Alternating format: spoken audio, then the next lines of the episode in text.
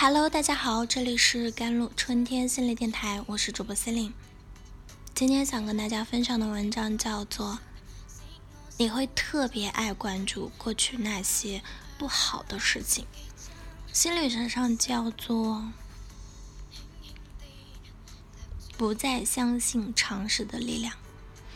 现在的舆论市场啊，观点和价值取向十分多元，相信什么的都有。但是越是价值多元的时代，常识的力量反而越加的凸显。你觉得未来中国，我们这些普通家庭出生的孩子还有希望吗？未来是不是各种二代的天下了呀？我既没有好爸爸，也没有好岳父，我感觉到非常绝望，怎么办？我非常坚定的说，当然希望啊。他有点不相信。你为什么认为未来一定会有希望呢？我说这很简单啊，中国两千多年来都是这么过来的。中国人自古以来都信奉王侯将相应有种乎，社会上升渠道从来没有完全断绝过。我不是对哪一个群体行业有信心，我是对历史趋势有信心。他继续追问，可是现代社会已经是科技社会了呀。科技社会跟农业社会的可大不一样，而且现实情况就是我们很难竞争过各种二代啊。我说，相对于科技进步啊，社会的进化并没有那么显著。再者，我说有机会，我也没说随便就可以竞争的过呀。不是有那么一句毒鸡汤吗？凭什么你的寒窗苦读，旧的赢得过？人家几代奋斗，但是难啊，并不代表没机会啊。当然啊，我说这个故事目的并不想止步于此，我们还可以再深一步去探讨。我更加担心的是，越来越多的人不相信常识的力量。你说的这些都过时啦，现在讲究的不都是自带锋芒，致富不能靠攒钱，而要更赚钱吗？我说你。读过塔勒布的《非对称风险》吗？突然时髦的那些观念啊，其实你不用放在心上，反倒是那些流传千年的常识，你要珍而重之。因为这些东西之所以能够流传至今，是因为几千年来经过了无数代人的亲身检验，发现行之有效。现在很多人觉得各种自媒体上提出的思维方式、生活理念才代表当下。其实要我说，解释这个社会运行规律的常识，早就已经写在中国三千年历史里了。不能诚实的面对自己，在错误里越陷越深。这个世界上谁害你最惨，谁骗你最狠，这个人就是你自己啊。因为你知道自己的所有缺点和软肋，你又深得自己的信任，所以自己欺骗自己这件事干起来得心应手。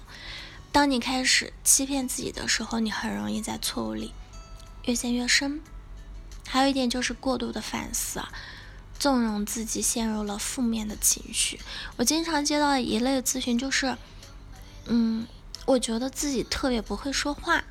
虽然我经常自我反思，下次想要好好表现，但又是总是弄巧成拙，想要跟对方交朋友，但对方因为我说错话，觉得我是傻逼。嗯，我现在非常自我怀疑啊，我该怎么和对方交朋友呢？我说对方都觉得你是傻 X 了，你为什么还要跟对方交朋友呢？他觉得你是傻，他自己又何尝不是呢？很多人都有这个习惯，总以为自我反思是个人提升的唯一途径，大事小事都要自我反思。明明我减肥，今天忍不住吃了一块肉，我太没用了，于是我放弃减肥。看了好几本书写的公众号啊，没人读，我太没用了，于是放弃写作。努力学了大半年没能考上研究生，我太没用了，于是放弃考研。适当的反思确实能够带来自我提升，但是过度的反思就会让自己陷入自我怀疑的负面情绪中，越怀疑越不相信，也不自信，越不自信呢，状态就越差，这是人的本能啊。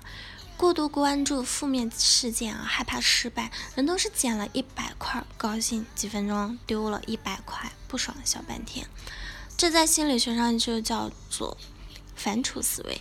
你会特别关注那些过去那些不好的事情，从而对当下造成负面的影响。这种负面情绪积累起来，就会严重伤害一个人的自信。那应该怎么消灭这种思维呢？哈佛积极心理学课啊，强调了幸福感是要刻意练习的。你要把反刍思维调转过来，刻意的去留心生活中的那些小确幸，给自己一个良性的心理暗示，默默的鼓励自己，而不是总关注那些不好的事情。以上这些内容呢，有些都是我自己踩过的坑儿，有些是我见过别人踩过的坑儿，其中很多对人的一生有着。显著的影响，但是大多数人习惯而不自知，浑浑噩噩的与坑并存。嗯，所以以上这些内容，希望大家也可以思考一下自己是否有同样的问题，希望能够帮到大家。好了，以上就是今天的节目内容了。咨询请加我的手机微信号：幺三八二二七幺八九九五，我是 C e l i n e 我们下期节目再见。